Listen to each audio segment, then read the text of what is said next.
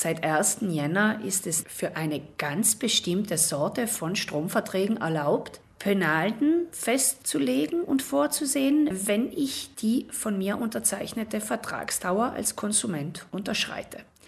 Es sind nur eine ganz bestimmte Sorte von Verträgen betroffen, und zwar Verträge, die einen Fixpreis vorsehen und die eine zeitlich begrenzte Dauer haben.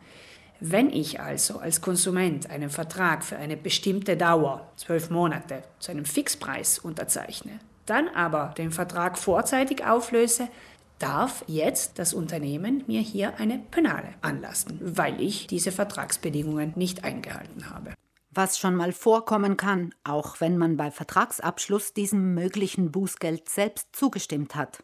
Diese Penale muss mir bei Vertragsunterzeichnung exakt mitgeteilt werden und zwar als Betrag und ich muss sie sogar mit doppelter Unterschrift abnehmen.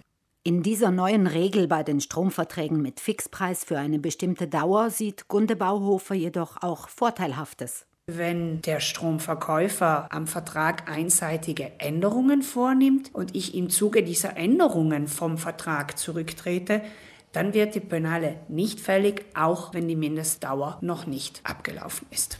Insgesamt ist das Fazit der Verbraucherschützerin aber eher durchwachsen, denn was Konsequenz angeht, lässt das Vorgehen des Gesetzgebers zu wünschen übrig. Alles, was ein freies Wechseln zum günstigsten Anbieter schwieriger oder teurer macht, ist für die Konsumenten und Konsumentinnen schlecht. Im Strombereich gab es solche Penalen noch nicht. Es gab allerdings Unternehmen, die mir Sconti anboten wobei diese Conti hinfällig wurden, wenn ich nicht eine Mindestzeit bei diesem Vertrag dabei geblieben bin. Was in der Praxis auf dasselbe hinausläuft wie eine im Vertrag vorgesehene Penale, wie Gunde Bauhofer unterstreicht. Wir finden es trotzdem schade, dass jetzt auch im Energiebereich solche Penalen vorhanden sind.